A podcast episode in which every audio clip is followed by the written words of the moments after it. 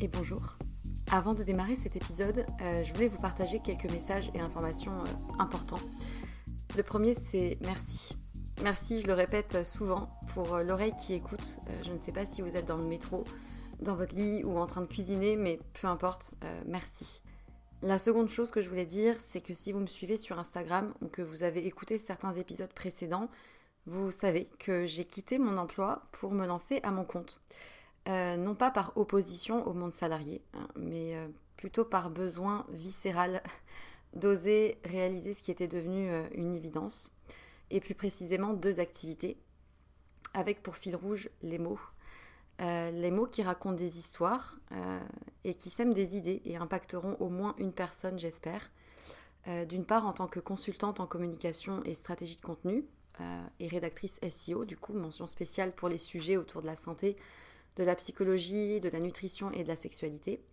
Euh, et ensuite les mots pour aider d'autres personnes à rayonner euh, par des suivis personnalisés réunissant mes connaissances en psychologie et en trauma, le tout infusé par une approche globale mêlant énergétique, tantra, polarité féminine et masculine, blocage émotionnel et outils somatiques sur lesquels je me forme depuis quelques temps. Et en vue de cette activité-là, j'ai créé un compte Instagram dédié et un nouveau podcast, Les mots c'est bien beau, aux côtés de Pierre Kessial. Et je serai infiniment reconnaissante si vous prenez deux minutes de votre temps pour répondre à un court sondage euh, qui m'aidera justement à m'aligner aux besoins et challenges d'un maximum de personnes et qui vous concerne peut-être dans votre vie personnelle pour proposer justement euh, des accompagnements réellement efficaces. Donc euh, vous avez les liens de l'autre compte Instagram et du sondage dans la description de l'émission. Donc merci infiniment si vous prenez ces deux petites minutes pour, pour y répondre. Et pour terminer ce message, j'aimerais juste euh, vous dire une phrase qui, euh, qui réunit un peu tout, toute l'idée et tout ce qui m'anime. Euh, raconter une histoire, c'est surtout raconter celle de quelqu'un qui a besoin de l'entendre et qui sera galvanisé par l'énergie perçue à travers ces mots-là. Voilà, je crois que c'est un, bon résumé du fil rouge de ce vers quoi je vais et ce qui m'anime. C'est tout pour moi et du coup, bonne écoute.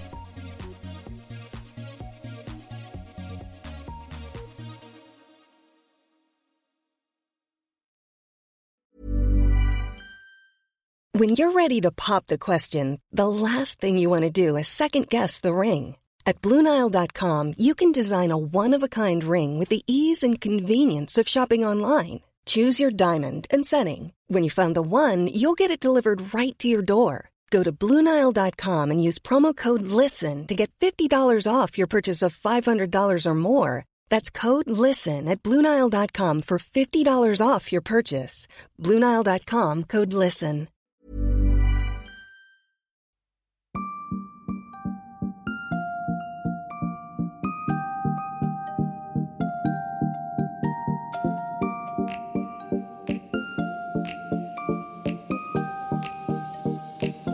Bonjour et bienvenue sur Sois sage et parle fort, le podcast pour oser, se changer, ne plus se conformer, rire, parfois pleurer, débattre de sujets et témoignages variés. Je suis Marie et j'ai décidé de ne plus être sage, de parler fort, dénoncer, interroger, partager et surtout créer du lien. Si vous me suivez sur Instagram, mon pseudo est Marie la graine. C'est un peu cela, Sois sage et parle fort, semer des graines et voir si ça donne quelque chose, si ça apporte à d'autres. Si tu débarques tout juste, bienvenue. Mets-toi à l'aise pour écouter et n'hésite pas à venir me dire ce que tu en as pensé. Aujourd'hui, je vous retrouve en compagnie de Julie, rencontrée au détour d'une discussion sur le secteur médical par Instagram. Julie fait partie des quelques 681 000 IDE de France. IDE pour infirmier diplômé d'État. La première profession de santé en France est toujours en augmentation depuis de nombreuses années.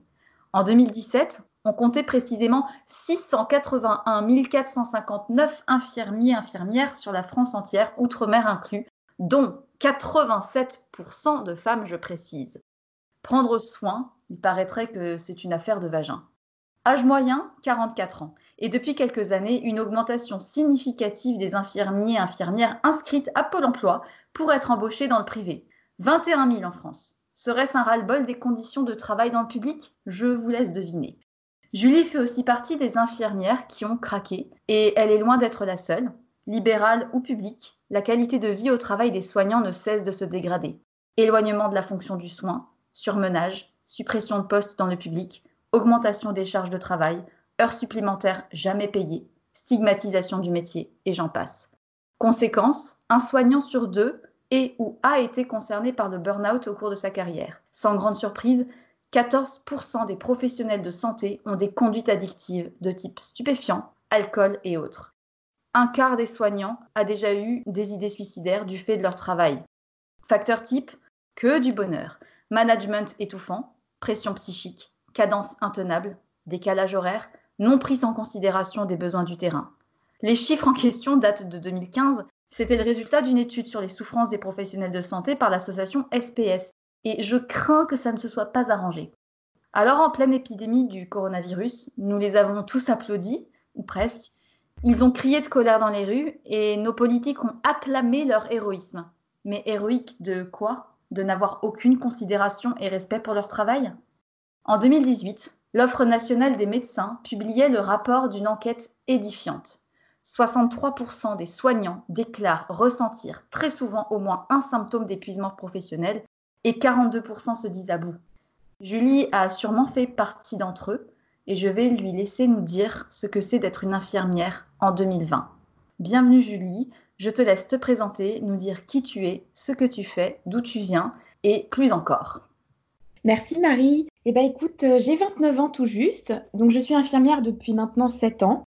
Moi, mon domaine, c'est la pédiatrie. J'ai toujours travaillé auprès d'enfants, donc du tout petit bébé euh, de 450 grammes à l'adolescent de 16 ans.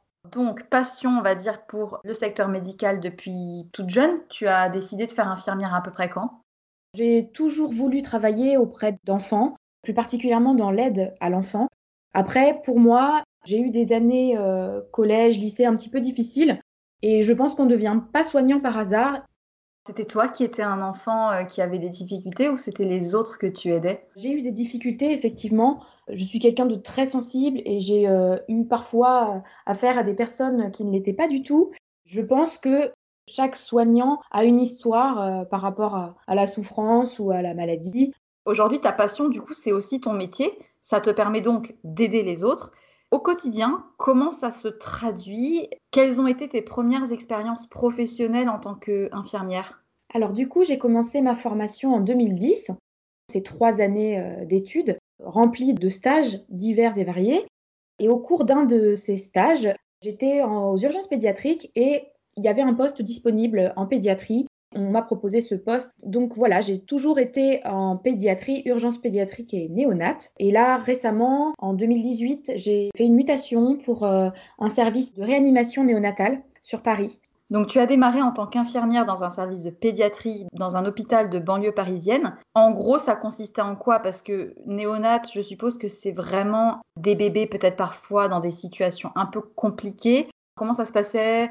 Est-ce que les moyens à disposition étaient suffisants euh? Alors, pour ma première expérience, du coup, qui a duré cinq ans, je tournais en fait entre trois services, donc pédiatrie, urgence pédiatrique et néonat, effectivement. Ça a été hyper enrichissant parce que j'ai pu euh, vraiment soigner des enfants qui venaient pour tout type de pathologie. La pédiatrie et particulièrement la néonate, c'est des secteurs très particuliers. On a quand même affaire à des tout petits enfants, des toutes petites vies ça peut être très difficile de se confronter à la maladie, voire à la fin de vie d'un enfant qui vient à peine de la commencer, très clairement. Ça m'a beaucoup apporté de tourner entre ces trois secteurs. Bien sûr, il y a des choses euh, très difficiles. C'est pas tous les jours euh, rose, mais j'ai eu une équipe formidable à ce moment-là. Au niveau du matériel, étant donné que c'est un hôpital de banlieue, il a, je pense, encore moins de financement que les hôpitaux de la PHP. Pour le coup, on tournait tout le temps avec du matériel périmé, avec une pression de la direction qui voulait qu'on fasse de plus en plus d'activités rentables, des choses sur lesquelles on n'était même pas formé. Il y a eu un moment où j'en ai eu marre et où j'ai eu peur pour mon diplôme et j'ai pris la décision de partir parce que je me sentais plus du tout en sécurité dans mes soins quand tu parles de matériel périmé, enfin, vous, vous le saviez, vos supérieurs hiérarchiques en avaient conscience, qui vous approvisionnait et pourquoi vous aviez du matériel hors d'état et comment ils pouvaient vous forcer de faire des choses sur lesquelles vous n'étiez pas formé. Enfin, je veux dire, tu pouvais pas deviner comment faire certains soins. En fait, c'est la cadre de service qui gère euh, les commandes, on va dire, euh, urgentes, mais c'est surtout les infirmières elles-mêmes qui gèrent les commandes quotidiennes, en fait. Donc, en plus de notre travail de soins, on a un travail de contrôle des stocks en permanence, que ce soit des médicaments, que ce soit euh, des seringues, euh, des aiguilles, euh, des pansements, les pousses seringues, les boîtes à perfusion, toutes ces choses qui fonctionnent grâce à l'électricité. Et franchement, j'ai vu des problèmes dans tous les types de commandes, hein. du médicament périmé où on n'en avait plus de stock, au pouce-seringue euh, qui fait n'importe quoi et qui du coup ne respecte pas le débit d'une perfusion, au berceau de bébé qui est censé chauffer le bébé, donc qui est euh, relié à l'électricité, et qui donnait quand même des coups de jus au bébé. Mon Dieu, mais attends, mais là, à ce moment-là, si tu dois faire une commande d'un truc qui marche plus, on te dit, ben non, on n'a pas de sous, non, on peut pas, euh, ça me semble flou. Bah nous, notre boulot, c'est effectivement d'alerter notre cadre, d'alerter la direction de manière générale en disant, euh, voilà, on a des problèmes avec tel matériel, on est carrément dans quelque chose de dangereux.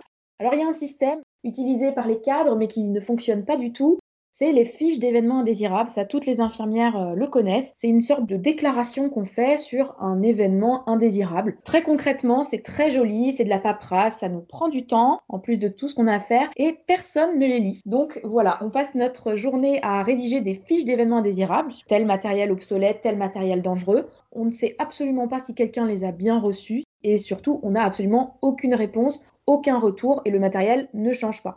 Parfois, on demande concrètement à la cadre est-ce qu'on peut racheter tel matériel? Souvent, on a des réponses du type bah, le budget annuel est déjà dépassé, donc non, ce sera l'année prochaine. Sauf que quand on est en juin et qu'on a un berceau chauffant qui électrocute les bébés, entre guillemets, bah, c'est un peu compliqué d'entendre qu'on doit attendre jusqu'à janvier. Ce qui se passe, c'est que nous, on refuse de travailler comme ça, donc on met hors d'état d'usage le matériel, donc on fonctionne avec encore moins de matériel finalement. Mon Dieu. Non, mais ça me. Pour ceux qui nous écoutent, sachez que je ne sais pas encore à l'avance tout ce qu'elle va me dire. Donc, c'est-à-dire que je pose les questions comme elles me viennent aussi, et en fonction de ce qu'elle me dit, je rebondis. Je découvre aussi une grande partie de l'épisode au fur et à mesure et en même temps quasiment que vous l'écoutez. Mais du coup, je connaissais déjà un petit peu le milieu médical parce que ma maman est infirmière. Donc elle a travaillé dans le public, elle a travaillé dans le privé comme infirmière libérale. À l'époque, c'était donc dans les années 80-90 en 2000, elle a passé un concours pour pouvoir intégrer euh, la fonction publique en tant qu'infirmière scolaire.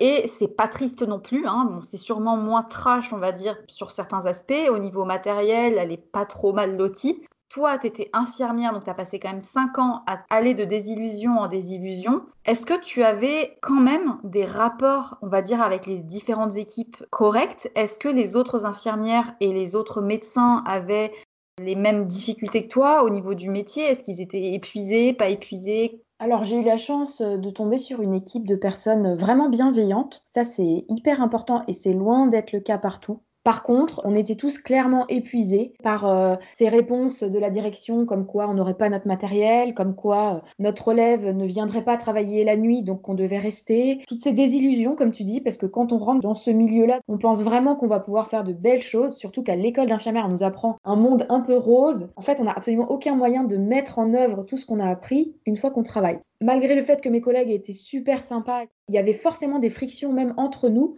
parce que la fatigue fait qu'il y a un moment on n'a plus aucune patience et que quand tu te rends compte que la collègue précédente, même si c'est ta copine, elle a oublié de te remplir ton chariot de soins et que toi sur une urgence, un enfant qui convulse par exemple, quand tu ouvres ton chariot, et eh ben tu n'as plus de seringue ou et eh ben un peu les nerfs. Donc du coup on avait tendance parfois à se crêper le chignon même entre nous du coup, euh, les réactions aussi des gens, euh, les parents, je suppose que tu voyais surtout, comment ils réagissaient face à vous, votre manque de moyens? Est-ce qu'ils en avaient conscience? Et puis il y a aussi un truc qui m'a alerté dans ce que tu dis, c'est que parfois on vous disait au dernier moment, ok, bon ben ce soir vous serez toute seule, vous continuez votre service alors vous étiez censé partir. Je comprends même pas, enfin tu peux pas avoir de vie à côté en fait. Ton emploi du temps est complètement conditionné et aléatoire par une administration bordel complet. Enfin comment tu le vivais? Alors bah du coup pour te répondre, dans un premier temps, euh, pour ce qui est des parents qui effectivement sont les principaux accompagnants euh, des enfants qui viennent se faire soigner, ils étaient plus ou moins sensibles à notre condition, mais la patience a ses limites. Et quand la fatigue vient se rajouter,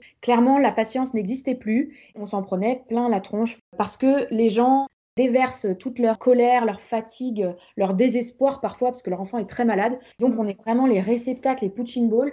Je me suis déjà vue euh, presque insultée parce que le temps d'attente aux urgences était trop long ou parce que on mettait leur enfant dans une chambre triple. Je comprends à quel point ça doit être hyper difficile, mais malheureusement, on n'y est pour rien. On va dire que la patience a ses limites et qu'au début, ils nous comprennent et puis rapidement, on se retrouve quand même euh, dans la violence. Dans un deuxième temps, donc ta deuxième question, par rapport au fait effectivement qu'on est une administration qui nous demande de nous impliquer euh, à 200%, ce qu'il faut savoir, c'est que très rapidement, on te fait comprendre que tu es dans la fonction publique, tu dois allégeance en fait à la fonction publique. Donc on te dit, voilà, tu as obligation de continuité de soins. Sauf que, comment te dire qu'en pédiatrie, pour 18 enfants, il n'y avait qu'une infirmière. Donc, toi, après ton après-midi euh, travaillé, autant te dire qu'à 21h, si ta collègue ne vient pas, personne ne pourra s'occuper des enfants la nuit. Donc, tu es de facto obligé de rester jusqu'à ce que cette collègue arrive, ou si elle n'arrive pas, que les cadres se démènent pour trouver quelqu'un d'autre. Mais c'est surtout qu'en plus, il y a une histoire de non-assistance à personne en danger. Voilà, on joue aussi sur notre euh, corde morale. Hein. On ne peut pas laisser un service de 18 enfants malades s'il n'y a personne. Il y a pas mal de gens qui nous disent mais pourquoi vous en allez pas quand même? Ce serait votre moyen de rébellion. On peut pas, on peut pas moralement. Si on fait ce métier, on peut pas les laisser tout seuls pour gueuler un bon coup contre la direction. C'est pas possible. On compte sur nous et on reste et on attend et c'est sans parler aussi des appels qu'on a sur nos pauvres jours de repos, qui sont pas très nombreux, en nous disant bah, ta collègue peut pas venir demain, tu vas pas laisser les enfants tout seuls, il faut que tu reviennes. Voilà, ce genre de culpabilisation permanente qui fait que bah, tes pauvres jours de repos, finalement, bah, tu les repasses à l'hôpital. Et puis en plus, euh, ils sont jamais payés. Ils sont pas payés parce qu'on te dit que l'hôpital n'a pas de budget. Parfois, on te dit si, si, ils seront payés en heures sup, puis finalement, la direction a changé d'avis. Et puis, on nous dit régulièrement euh, qu'on les récupérera plus tard, sauf que plus tard, bah, il n'y a toujours pas l'effectif et qu'en fait, on ne peut pas les poser. On est souvent euh, à entendre, oui, le système de santé français, on a de la chance. Certes, on a des avantages que d'autres pays n'ont pas, et ça, clairement, c'est une évidence. Par contre, je pense que tant qu'on n'est pas soi-même confronté au milieu médical en tant que patient qui voit en fait ce bordel total ou en tant que soignant qui fait face à la réalité du terrain, c'est-à-dire qu'on lui a promis des moyens, qu'on lui a promis un monde merveilleux où il allait pouvoir sauver des vies et que dans le concret en fait c'est marche ou crève. Je pense que tant qu'on n'y est pas confronté, on ne se rend pas compte de l'état des lieux et on aura beau dire oui mais ça pourrait être pire, on a quand même la sécurité sociale. Je pense qu'il y a eu quand même un élan de conscience pendant le confinement mais tu as l'impression que sitôt le truc levé ou un peu plus calmé, les gens oublient. Autant les gens étaient tous à applaudir au balcon et moi je ne me suis pas sentie bien vis-à-vis de ça. Je n'ai pas applaudi au balcon parce que ça me mettait mal à l'aise. On ne devrait pas vous applaudir entre guillemets dans l'état et les conditions dans lesquelles vous travaillez parce que c'est surtout ça en fait. Voilà, après ça c'est un avis vraiment personnel. Je me sentais pas moralement à l'aise avec cette idée-là et j'ai vraiment l'impression que on a eu beaucoup d'élan de solidarité momentané et que les gens ont tendance à complètement oublier et à ne pas être là quand vous avez besoin finalement de vrai soutien parce que vous, vous pouvez pas quitter votre poste, vous pouvez pas dire bah en fait non demain je viens pas vous soigner. Mais si nous, public, soignés, on ne fait rien, en fait ça changera pas. Alors déjà, euh, ce que je voudrais dire, c'est qu'effectivement on a un système de santé qui peut être très performant. Simplement, l'hôpital est ce qu'il est aujourd'hui, c'est-à-dire que la grande majorité des gens pensent qu'effectivement, si demain euh, il fait un AVC, eh ben, il va être pris en charge. Et je tiens juste à dire que cette euh, réalité, c'est pas une vérité absolue. Ça n'est possible que grâce aux soignants qui débordent de leurs tâches euh, auxquelles ils devraient faire face. On est vraiment des piliers sur lesquels on met de plus en plus de poids. Le plafond va s'écrouler très clairement. La majorité des gens n'a pas idée de ce qui se passe derrière les murs d'un hôpital et que parfois on est à deux doigts de perdre un patient à cause du manque d'effectifs. Et parfois, malheureusement, ça arrive. Il y a quelques scandales. On en vient à espérer parfois qu'il y ait plus de scandales pour que les gens réalisent que non, ils ne seront peut-être pas pris en charge s'ils font un AVC ou un infarctus. C'est très bien qu'on soit hyper dévoué, qu'on soit toujours prêt à rattraper les pots cassés, etc à force de faire ça, on cache en fait la réalité de ce qui se passe vraiment. Mais c'est surtout qu'en plus, tu vois, je pense que tu disais très bien que ça pourrait être vraiment un bon système de santé dans la mesure où il y a les moyens, il y a les connaissances. C'est une histoire, encore une fois, de politique et de répartition des finances. Après, ah je ne suis pas experte en finances publiques, même si j'ai eu des matières sur lesquelles j'ai un peu travaillé quand je faisais mes études. Quand tu commences à voir dans quoi l'argent est dépensé et comment il est gaspillé, et quand tu vois les privilèges de certains au gouvernement, mais tu te dis, mais dans quel monde on vit? Et après, on est là, oui, non, mais en fait, euh, il faut faire des formations, il faut faire ci, il faut que les gens aient envie de bosser. De toute façon, en France, les gens n'ont plus envie de travailler. Mais en fait, quand tu vois en termes de gouvernement comment les finances sont réparties et comment il y a des abus aussi, enfin, c'est une nouveauté pour personne au niveau de la sécurité sociale, de la prise de médicaments, de la prescription de médicaments, du remboursement et de la médecine qui est privilégiée encore actuellement, on a des pertes financières qui pourraient être résorbées si on les replaçait dans des meilleurs endroits. Je prends un exemple, quand quelqu'un va mal, qu'il va chez le médecin, pas tous les médecins heureusement, mais la plupart des médecins généralistes, il y a encore le réflexe du ah bah on va vous mettre sous antidépresseur, on va vous mettre un petit Xanax ou alors on va vous donner des somnifères si vous avez besoin de dormir. Tout ça, c'est des médicaments qui coûtent cher à l'État et qui pourraient, s'ils étaient remplacés par des approches différentes, des soins psychologiques, de l'écoute, et donc de l'écoute, ça nécessite du temps que les médecins n'ont peut-être pas. Bah, tout ça, en fait, ça serait plus de moyens pour du matériel de qualité, pour des personnes qui sont remplacées quand elles ont besoin d'être remplacées, et surtout un environnement de travail tout simplement plus sain et donc in fine des gens mieux soignés, qui tombent moins malades, qui ont une prise en charge globale qui n'est pas juste sur du médicamenteux. Et c'est comme ça qu'on a vu finalement les déviances que ça pouvait donner aux États-Unis, qui est quand même le pays, on va dire, dont on sait que le système de santé est une aberration. C'est-à-dire qu'à côté, on a quand même de la chance. Mais quand tu vois qu'en plein confinement, il y a eu des images qui n'ont pas été montrées vraiment, à part si on les cherchait sur les bons médias, de corps et de camions entiers de corps qui étaient entassés sur des bas-côtés des villes parce qu'ils n'avaient plus de place et qu'ils n'avaient plus de place dans les chambres mortuaires. Enfin, tu te dis, mais où est-ce qu'on va? Et en fait, on pense qu'on est loin de tout ça en France, qu'on est protégé, mais la réalité, c'est que dans les hôpitaux parisiens, c'était pareil. C'est-à-dire qu'il y avait des chambres mortuaires en supplément qui ont été installées à la va-vite dans les cours des hôpitaux pour pouvoir recevoir les corps et les entasser au frais en attendant que les familles puissent venir. Et je crois que ça, les gens ne le savent pas. Bien sûr. Le confinement, en fait, ça a été un peu une explosion toutes ces choses-là, c'est des choses qui existent euh, habituellement. J'ai beaucoup de collègues qui m'ont déjà raconté que un patient venait de décéder et qu'elles n'ont même pas pu lui laisser une heure dans la chambre pour faire la toilette, pour éventuellement recevoir la famille quand même, les accompagner auprès du corps décédé.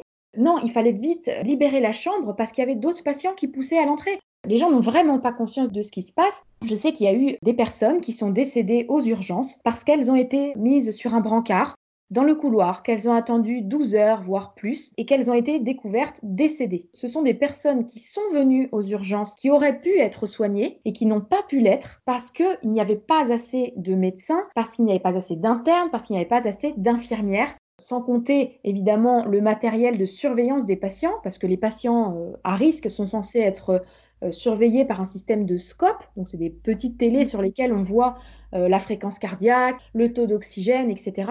Toutes ces choses-là, on ne les a pas. Donc on met les gens où on peut, dans les couloirs, sur des brancards, dans des coins où on les voit même pas, et on ne peut pas aller les voir pour savoir si ça va, si ça continue à aller.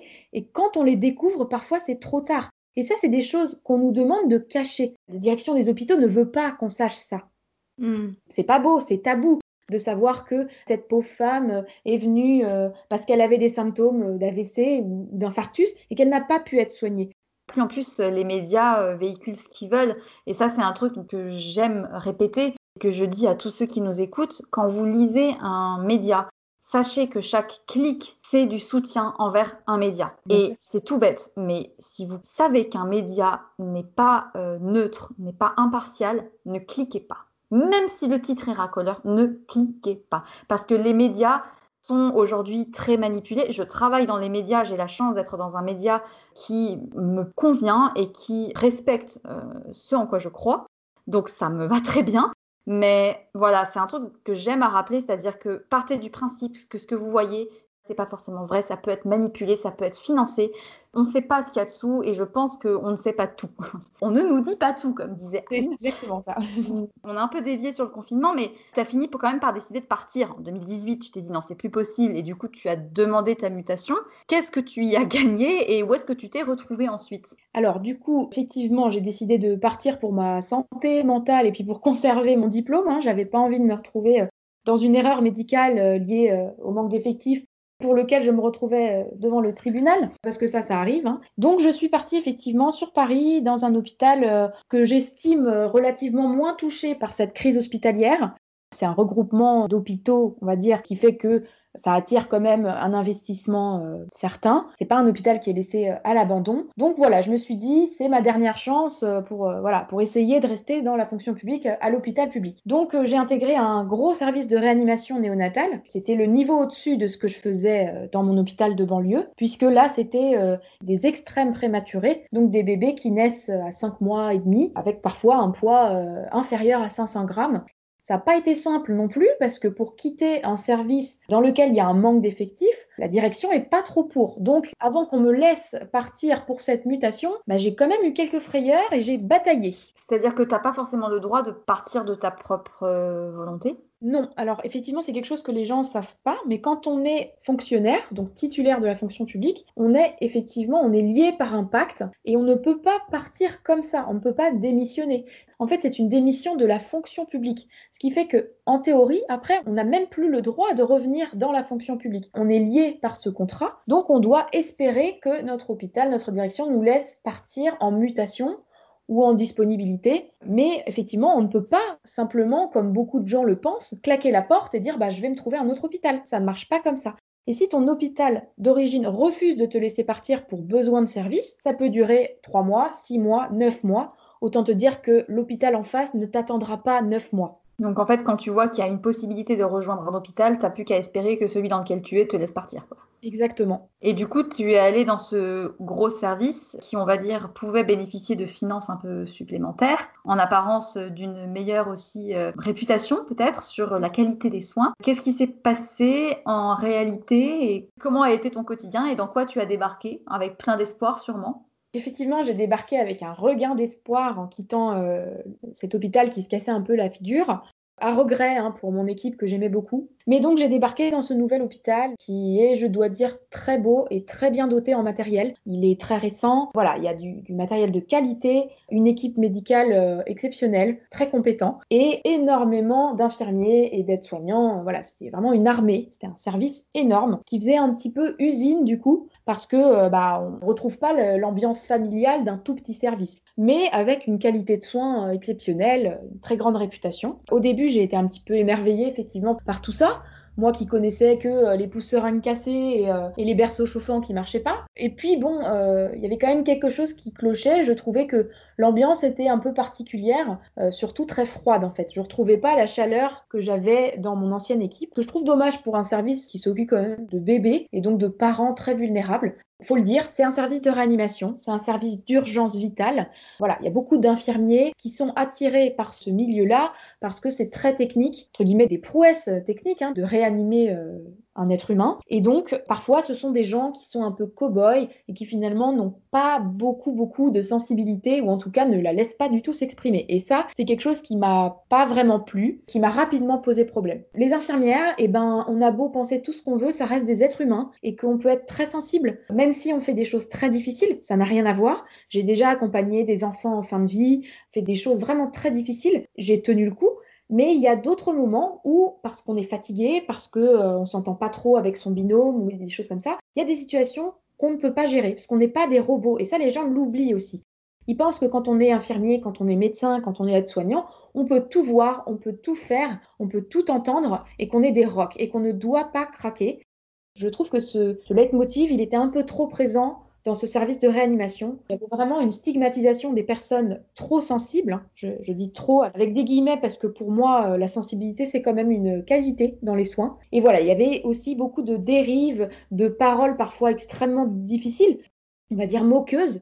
C'est un mécanisme de défense qui est connu chez les soignants. Quand on vit des choses très difficiles, on a tendance à en rire pour un peu euh, faire baisser la pression. Sauf que tu t'es quand même retrouvé face à une personne en particulier qui a été euh, plutôt humiliante. Alors peut-être que c'était son mécanisme de défense à elle, mais en tout cas, tu t'es retrouvé, on va dire, mise de côté. Vis-à-vis des médecins, est-ce qu'ils avaient une considération pour les infirmières qui, je pense, je, dis infirmières parce que je pense que vous étiez surtout des femmes, après peut-être que je me trompe.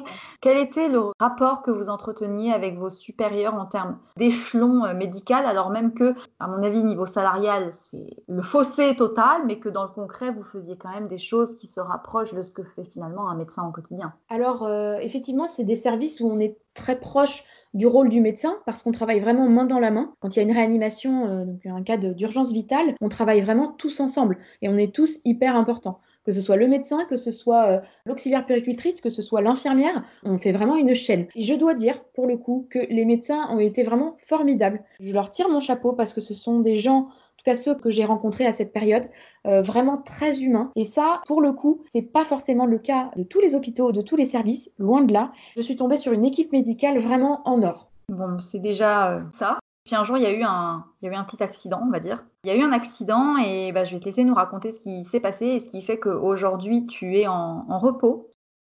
C'est sur ces mots que s'achève la première partie de l'épisode en compagnie de Julie. Je sais, ça fait un petit peu sadique comme ça, mais que veux-tu? Je doute que tu serais venu à bout de l'heure entière d'échange, alors rien de tel qu'une petite entracte, le temps que tu puisses infuser nos mots et attendre la suite.